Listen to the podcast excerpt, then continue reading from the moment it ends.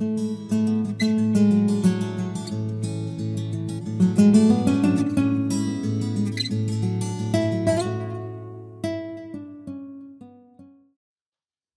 título de esta predicación es Iletrados y del vulgo.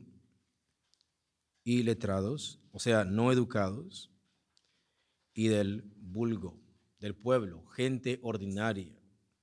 Es así como los sacerdotes se expresaban de los primeros apóstoles y los primeros discípulos de Cristo.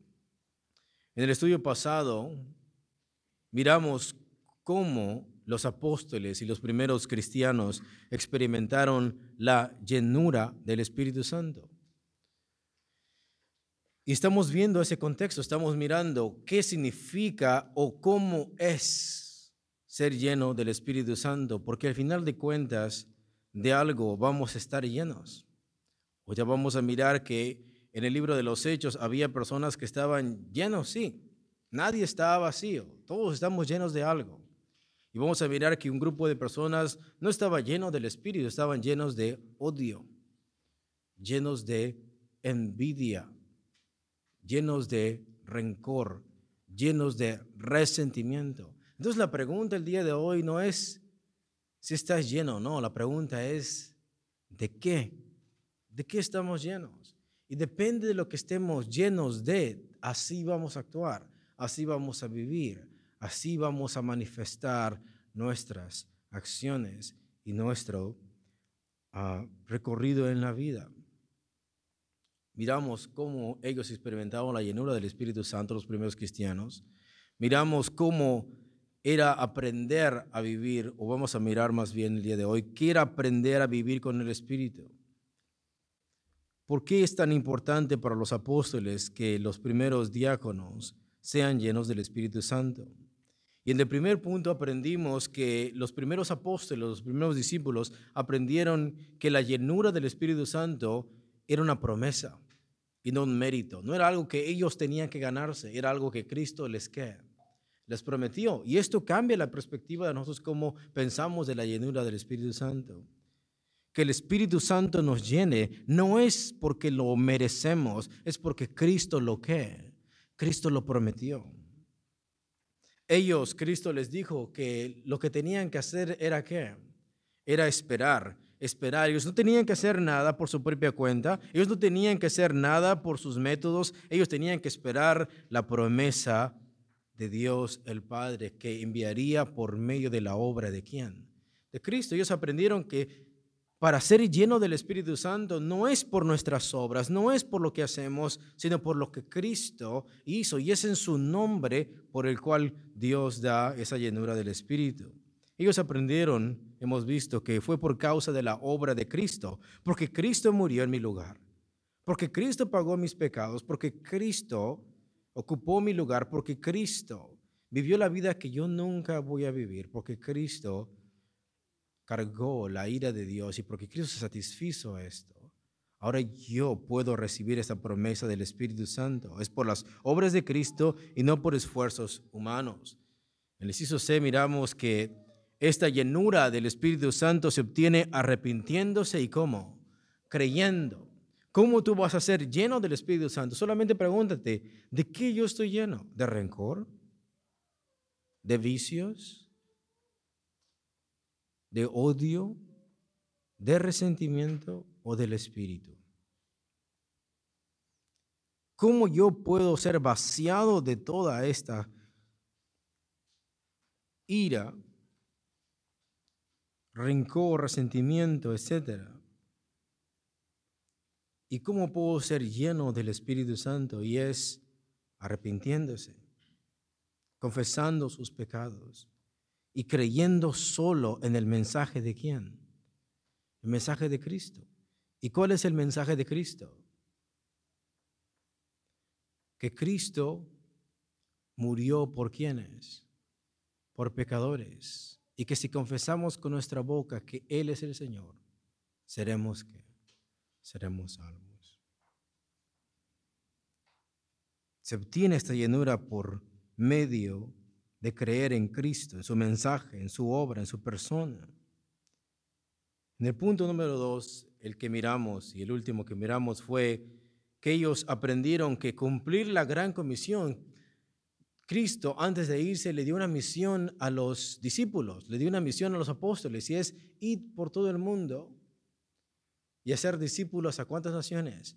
A todas las naciones, bautizándolos en el nombre del Padre, el Hijo y el Espíritu Santo y enseñándoles que guarden todas estas cosas.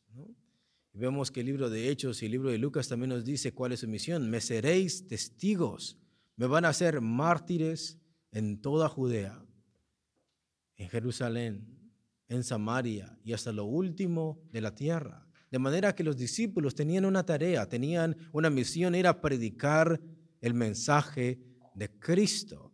Pero ellos lo iban a hacer siendo testigos de Cristo.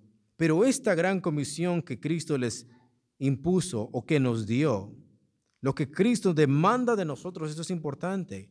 Cristo demanda algo de su iglesia, Cristo demanda algo de sus discípulos, pero es por medio del poder de quién? Del Espíritu Santo. A tal punto para Cristo es tan importante esto, es que Cristo dice, don't go. You need to wait until you are filled with power. Ustedes van a esperarse hasta aquí, hasta que ustedes estén llenos de qué? Llenos de poder. Escúchalo. Eso es importante. ¿Por qué los discípulos pudieron hacer todas estas cosas? Y ellos cumplieron la gran comisión. Y ellos pudieron hacer todas las cosas, no en base a sus metodologías, no en base a su ingenio, no en base a sus méritos, no en base a sus artimañas, sino bajo el poder de quién?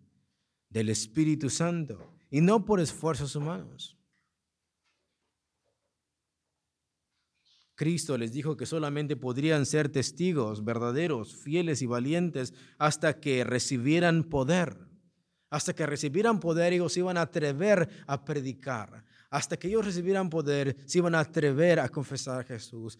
Hasta que recibieran poder, iban a poder encarnar a Cristo. Hasta que recibieran poder, ellos podrían vivir como Cristo les dijo y cumplir la gran comisión.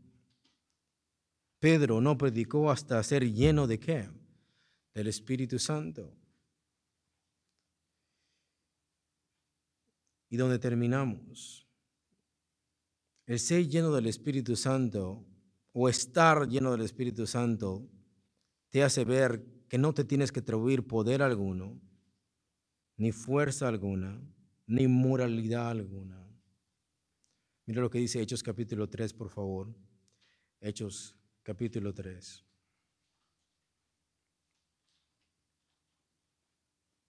Versículo 11, por favor. ¿Lo tenemos? Porque muchas veces tenemos esa falsa concepción de decir, en orden de ser lleno, en orden de que Dios manifieste su poder en mí, yo tengo que ganarme ese poder. Y mira lo que dice el versículo 11. Y teniendo asidos a Pedro y a Juan, el cojo que había sido sanado, todo el pueblo, atónito, concurrió a ellos al pórtico que se llamaba de Salomón. Cuando este cojo que fue sanado, las personas pusieron la mirada en quiénes, en Pedro y en Juan. Viendo esto, Pedro respondió al pueblo, varones israelitas, ¿por qué os maravilláis de esto? La pregunta es, ¿por qué están maravillados de lo que ha pasado? Porque la gente tiene en mente a los discípulos, tiene en mente a los apóstoles. Ellos piensan que es ellos, ellos tienen algo especial la razón por la cual esto ha pasado es porque ellos han hecho algo especial con esta persona. ¿Por qué os maravilláis de esto? ¿O por qué ponéis los ojos en nosotros? Como si por nuestro poder o piedad hubiésemos hecho andar a este. Nótate, no es por nuestro poder ni por nuestra piedad. Piedad significa la forma de comportarse, éticamente, religiosamente, en esta vida. Está diciendo, no es porque nos portamos bien, ni es por nuestro ¿qué? poder. Entonces, ¿por qué razón? ¿Por qué razón me está pasando esto? Versículo 13. El Dios de Abraham, de Isaac y de Jacob, el Dios de nuestros padres, ha glorificado a su Hijo Jesús, a quien vosotros entregasteis y negaste delante de Pilato cuando éste había resuelto ponerle en libertad. ¿Por qué razón este cojo ha sido sanado? Y es no por nuestro poder, no por nuestra moralidad nuestra piedad, es porque Dios ha glorificado a su Hijo, quien es quien. Cristo Jesús. Escúchalo. ¿Quién te puede sanar entonces? ¿Un hombre? ¿La religión? ¿Es quién? Es Cristo Jesús.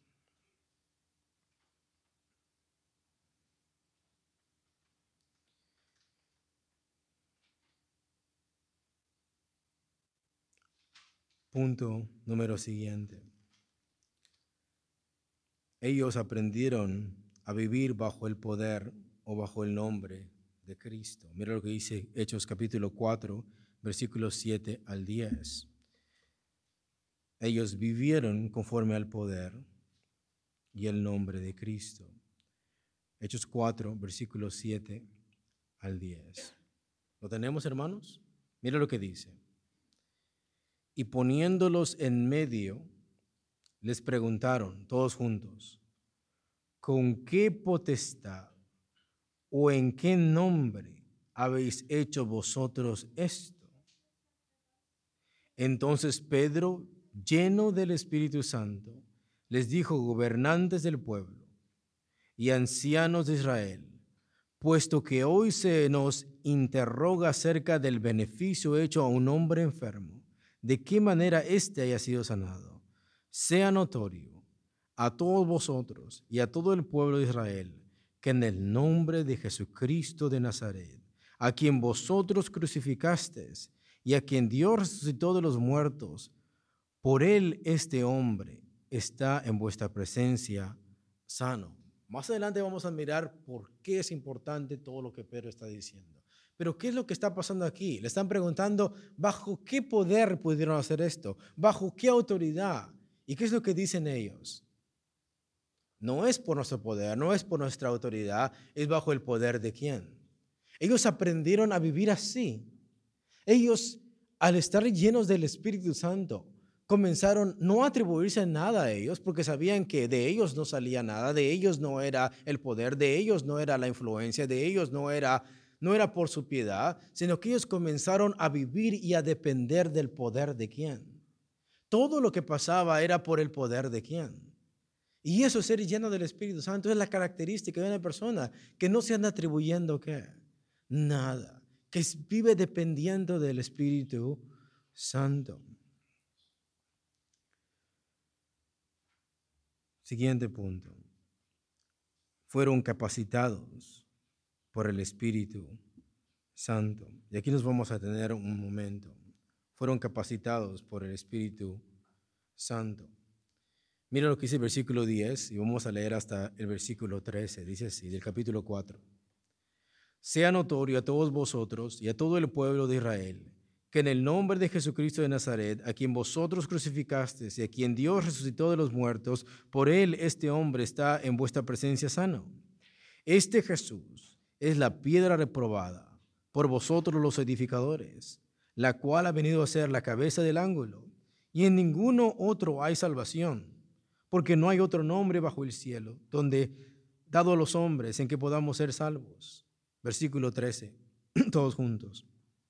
Entonces, viendo el denuedo de Pedro y de Juan, y sabiendo que eran hombres sin letras y del vulgo, se maravillaban y les reconocían que habían estado con Jesús. Quiero que presten atención, esto es importante. Ellos dependían de qué poder, hermanos? Del Espíritu Santo. Tanto así que ellos no hicieron nada hasta que ellos fueron investidos de qué? De poder. Y cuando ellos fueron investidos en poder, es entonces cuando Pedro comenzó a qué? Comenzó a predicar. Cualquier milagro que pasaba era por el poder de quién? Por el poder del Espíritu. Ahora, quiero que presten atención en esto. La élite religiosa, la gente que conocía hebreo, la gente que eran los sacerdotes, los saduceos, le reconocían de la siguiente manera, ellos son sin letras y ellos son del vulgo, ¿Qué significa eso? Ellos no estudiaron con nosotros, ni tienen una autoridad, no tienen un puesto. Ellos no son ni sacerdotes, ellos no son ni sirven en el templo, ni levitas, no tienen ninguna influencia aquí. Sin embargo, lo que ha pasado aquí, si ustedes leen el contexto, Pedro y Juan se han atrevido a predicar en el pórtico de Salomón, que es parte del templo, sin permiso. Enfrente de del templo religioso, donde las autoridades son los sacerdotes, el sumo sacerdote y los levitas y la policía que está ahí. Pero Pedro y Juan se atreven a predicar sin ningún permiso de parte de ellos. Y cuando comienzan a predicar, quiero que presten atención acá, comienzan a predicar de la resurrección de qué? De los muertos, eso es importante.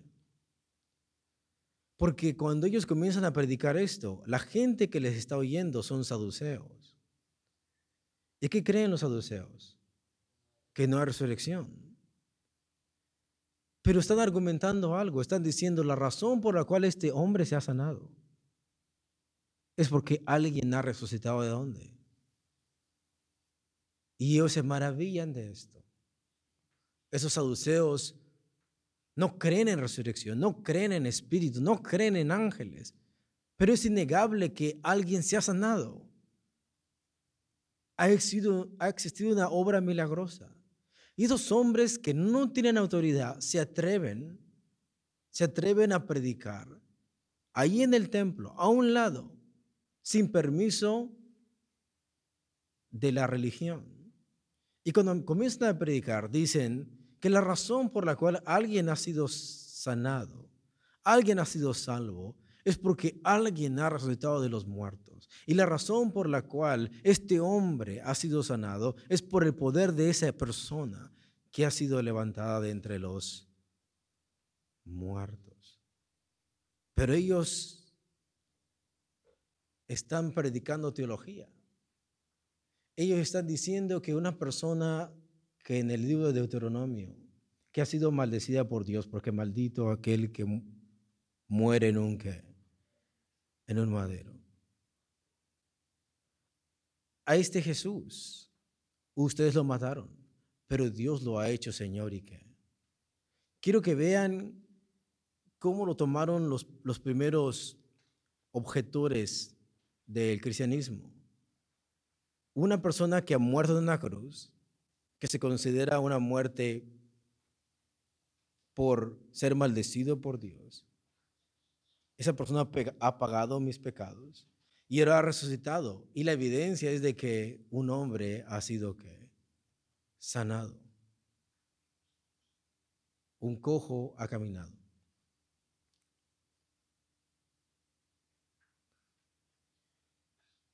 Y el texto dice, versículo 13, por favor. Entonces viendo el de nuevo de Pedro y de Juan, y sabiendo que eran hombres sin letras y del vulgo, se maravillaban. Ellos lo estudiaron con nosotros, no han recibido su carta de aprobación para poder interpretar las escrituras y ellos lo están interpretando, escúchenlo. ¿Y cuál es la interpretación? ¿Cuál es su hermenéutica de los apóstoles? Es que Cristo es la respuesta de qué? De todo. O sea, todos los versículos, todo lo que habla el Antiguo Testamento se refiere a quién?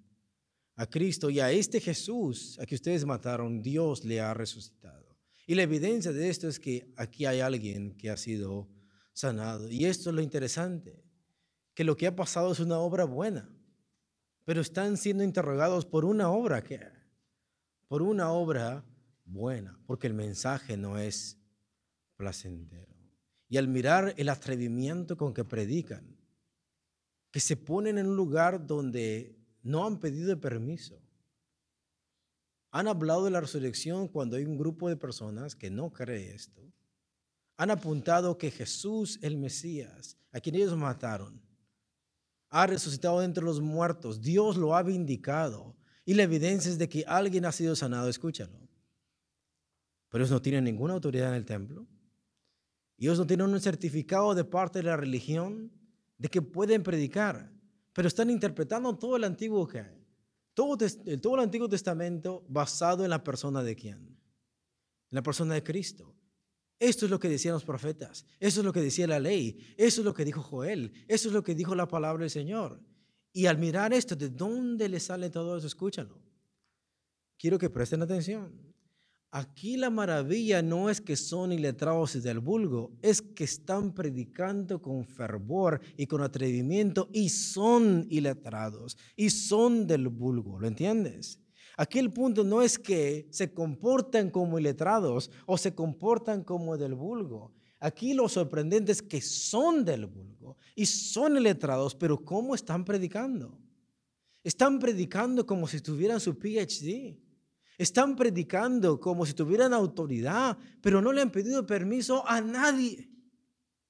No le han pedido permiso a la religión, no le han pedido permiso al Sanedrín, no le han pedido permiso a los sacerdotes, a los escribas, a que vean si realmente su interpretación concuerda con la de ellos. Para ellos su teología, el centro de su teología es que Cristo muerto y Cristo resucitado y nos ha llenado de poder y por eso sabemos que esto es que esto es cierto. Y la evidencia es que un hombre ha sido sanado.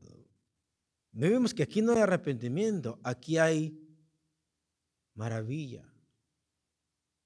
Ese es el asombro. No que son del vulgo, no que son iletrados, es que a pesar de eso, están predicando como personas que conocen teología y se atreven a predicar donde nadie, donde nadie se ha atrevido.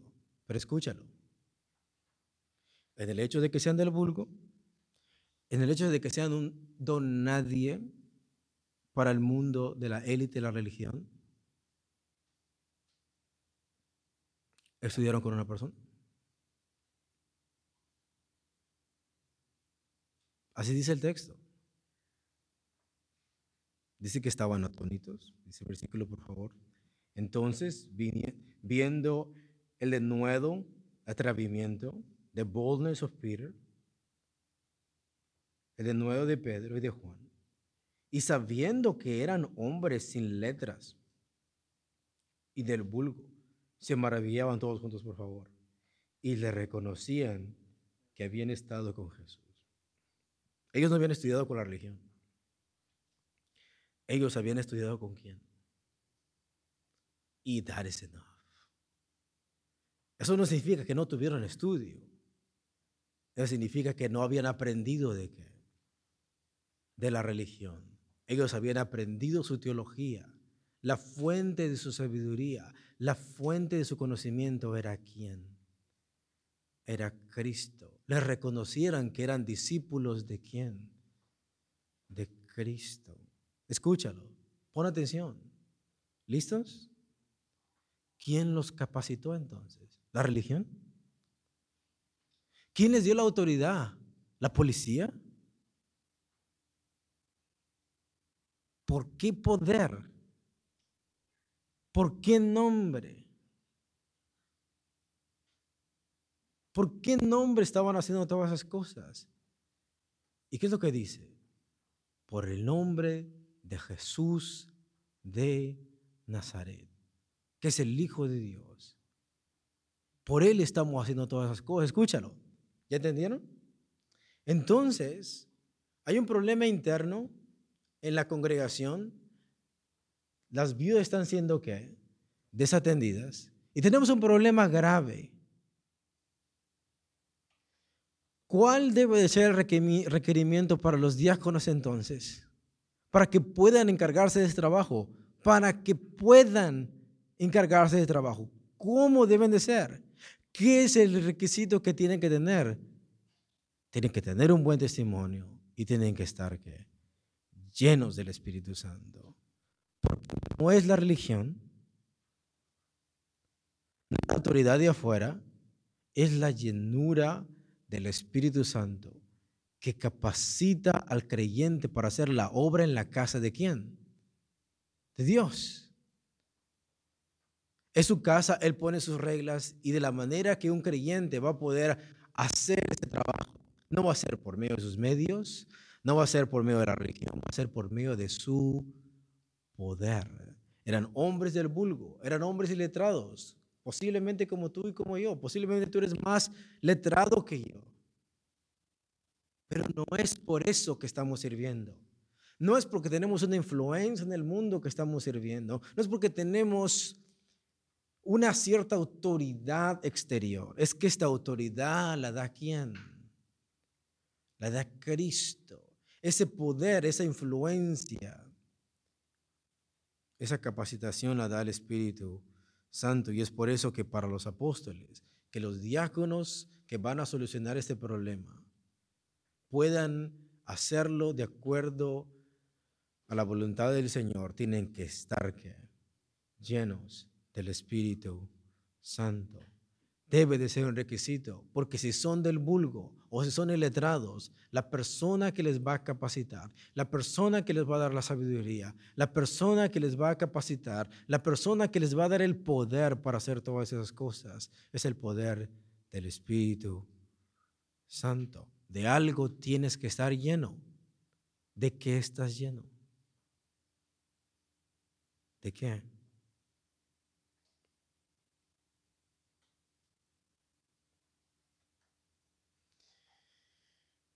Punto número siguiente, entre apóstoles y sacerdotes. Entre apóstoles y sacerdotes.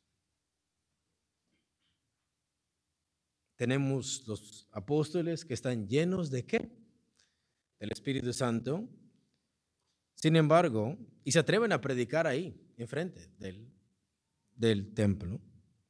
Y tenemos sacerdotes que, que sirven en un templo también, pero que Dios pronto va a destruir. ¿Qué es lo que Cristo dijo? Ven este lugar, no va a quedar piedra sobre piedra. Tenemos la gran diferencia. Los apóstoles son parte del templo del Espíritu Santo. Y tenemos la élite, los sacerdotes que servían en un templo que Dios estaba a punto de destruir.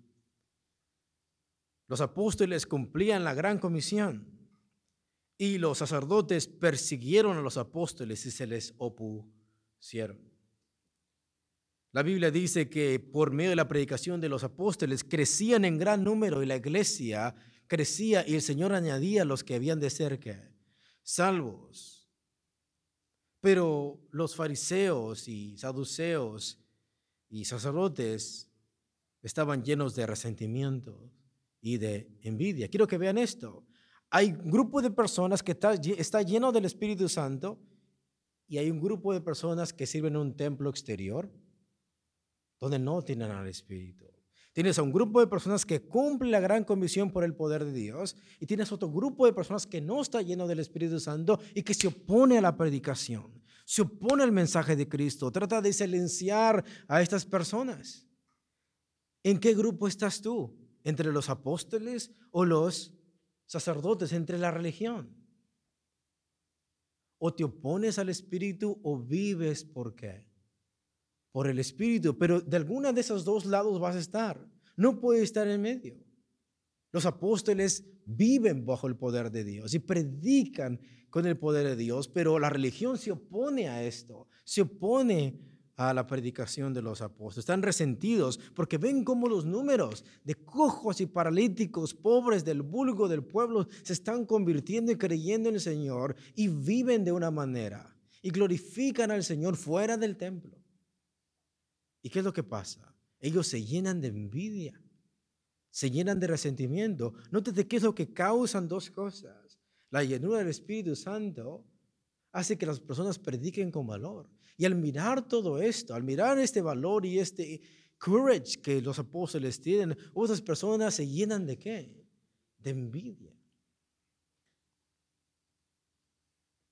Ellos predicaban con denuedo, predicaban con atrevimiento. Imagínate, es como si hoy los apóstoles fueran la religión más grande, al Islam, por así decirlo. Dijeran, el Jesús que ustedes tienen es falso.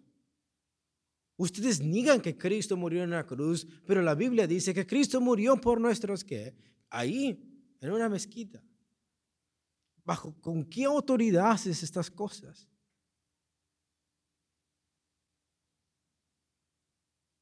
Sin embargo, los sacerdotes, en lugar de tener de nuevo y predicar con poder la palabra, ellos tenían miedo al pueblo.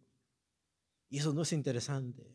Querían silenciar a estos 120 hermanos o esos apóstoles al principio, porque tenían miedo de qué? Tenían miedo del pueblo. Pero los apóstoles no tenían miedo a la religión, pero la religión tenía miedo de, del pueblo. Los apóstoles obedecían a Dios, pero los sacerdotes peleaban contra Dios. O you either obey God or you fight against God. Ellos obedecían a Dios y los dos peleaban contra Dios. Los apóstoles estaban llenos del Espíritu y los sacerdotes resistían y se oponían al Espíritu. Los apóstoles predicaban la verdad y los sacerdotes mentían contra el Espíritu. Porque después a Esteban le buscaron falsos que falsos testigos para que le acusaran y lo mataran. Nótate. De algo estás lleno. Y vas a actuar de acuerdo a lo que estés lleno. Y Esteban, escúchalo, en el capítulo 7, si quieres ver, Esteban está lleno del Espíritu, pero el Sanedrín y los sacerdotes están llenos de odio. Y Esteban está dispuesto a morir por Cristo y los sacerdotes están dispuestos a matar a, a Esteban. Escúchalo, this is shocking. Esteban lleno del Espíritu Santo, intercede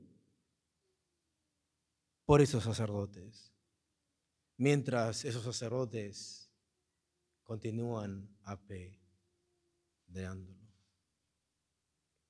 ¿Hasta qué? Hasta matarlo. Para eso, para que vivas así, tienes que estar lleno del poder de Dios de algo vas a estar lleno. Y de acuerdo a lo que estés lleno, de esa manera o te vas a oponer a Dios, vas a resistir a Dios, vas a mentir, vas a odiar la verdad o vas a estar por la verdad. Y esto era ser lleno del Espíritu. La razón por la cual predicaban con atrevimiento, la razón por la cual no tenían miedo, la razón por la cual se atrevían a predicar la palabra, la razón por la cual predicaban la verdad, la razón por la cual estaban dispuestos a morir, la razón por la cual aún intercedían, intercedían por sus opresores, la razón por la cual obedecían a Dios, la razón por la cual ellos habían hecho algo. Es más, la razón por la cual la iglesia comenzó a existir fue por la llenura de qué? Del Espíritu Santo. La pregunta es, ¿de qué quieres estar lleno entonces? No puedes decir el día de hoy, ah, es que yo no sé tanto la Biblia. ¿Cómo lo reconocían ellos? Del vulgo y letrados, es que no tengo una autoridad. No se trata de eso. La pregunta es, ¿estás lleno del Espíritu Santo? Si estás lleno del Espíritu Santo, Él se va a encargar de capacitarte. Él va a encargarse de llenarte de Cristo.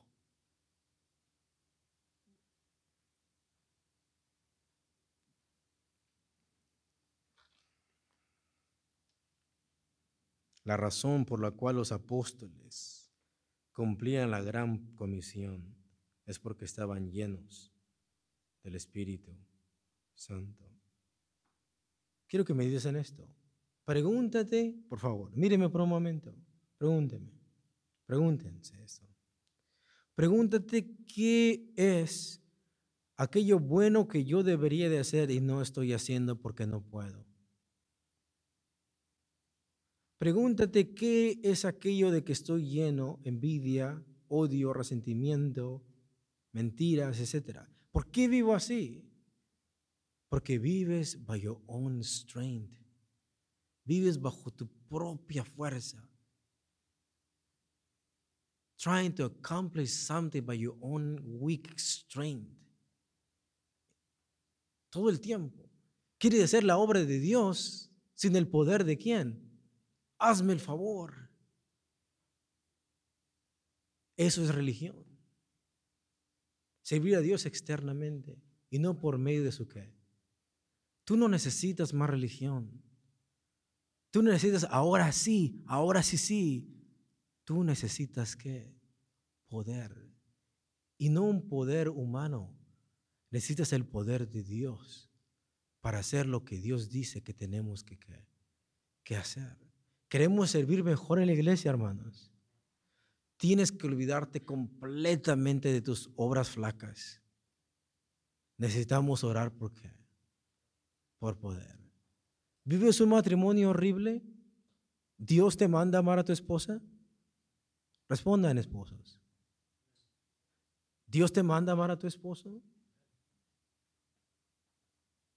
Pero no va a pasar esto. Si tú lees Efesios, no va a pasar eso si no nos dejamos llenar. ¿Por qué? Por el Espíritu Santo. El problema con nosotros es que nos creemos más fuertes que quién? Que Dios. Creemos que nosotros podemos hacer las cosas. Y el resultado es que vivimos una vida miserable porque no podemos hacer. Queremos ocupar el rol del Espíritu Santo. Recibiréis poder cuando venga sobre vosotros y entonces me van a ser testigos. Decimos, no, no necesitamos eso. Yo lo puedo hacer por mí mismo. Y ahí tienes el resultado. Cristo es claro y específicamente, vas a poder, vas a recibir poder, vas a poder entonces. ¿Hasta cuándo? Hasta que recibas poder. Hasta entonces. Mientras no. Mientras no. Queremos arreglar nuestro matrimonio. Es algo bueno, ¿no? Queremos arreglar a otra persona. Imagínate, ese es tú. Tú no puedes arreglarte ni a ti mismo y quieres arreglar la mente y la actitud de otra persona todavía por tu propia fuerza y con tus propios métodos. No se puede. Tú necesitas algo más grande que tus propias metodologías. Necesitamos qué, hermanos? Necesitamos poder. ¿Quieres que tu esposo cambie? ¿Quieres que tu esposa cambie? ¿Quieres servir mejor en la iglesia y no puedes? Estamos confiando mucho en nosotros mismos. Necesitamos que, hermanos, poder. No te queda nada de la Biblia y lees si quieres predicar y se te llegó el tiempo de predicar y no puedes. You're trusting so much in yourself. Y hemos visto que predicar con poder no significa trabajar menos, es trabajar más, pero no con tus qué. No con tus fuerzas. Es por medio del poder de Dios. Tienes problemas en tu casa, tienes problemas en tu trabajo y bla, bla, bla, bla, bla. Y todo lo queremos solucionar nosotros mismos. ¿Y qué es lo que hacía? ¿Qué es lo que vemos? La explosión de los apóstoles y discípulos. Aquí pasaba algo, ¿qué es lo que hacían? Vamos a orar. Vamos a orar para que qué? Para que Dios, mientras tú extiendes tu mano, nos das de nuevo para predicar tu palabra y nosotros vamos a seguir. ¿Y qué es lo que pasa? El lugar tembló y todos fueron llenos del Espíritu Santo y comenzaron a hablar con denuedo, con poder y grandes señales hacían en las manos de quienes. Porque confiaban en ellos mismos. Lo opuesto, lo opuesto. Dejaron de confiar en sí mismos, dejaron, dejaron pensar que por ellos mismos podían hacer las cosas. Muchas veces nuestra vida espiritual vivimos una vida miserable y ahora sí me voy a portar bien y ahora sí voy a obedecer a Dios y ahora sí voy a vivir a la iglesia y ahora sí bla, bla, bla, bla, bla, bla y nunca pasa eso. ¿Por qué? Porque lo queremos hacer por nuestra propia que. Mañana levántate temprano y antes de comenzar tu task y vivir el infierno en que vives, en lugar de comenzar así, ¿por qué no oras por qué? ¿Y cuántas veces tenemos que orar? ¿Una vez? ¿Cómo dice los apóstoles? Nosotros vamos a qué? A persistir. A persistir en la palabra y en la qué? En la oración. Realmente quieres servir al Señor, realmente quieres que el Señor te use, realmente quieres hacer su voluntad. No comienza diciendo, ahora sí, sí, es no puedo. Y comenzando orando, ¿por qué? Por poder. Vamos a levantarnos, hermanos.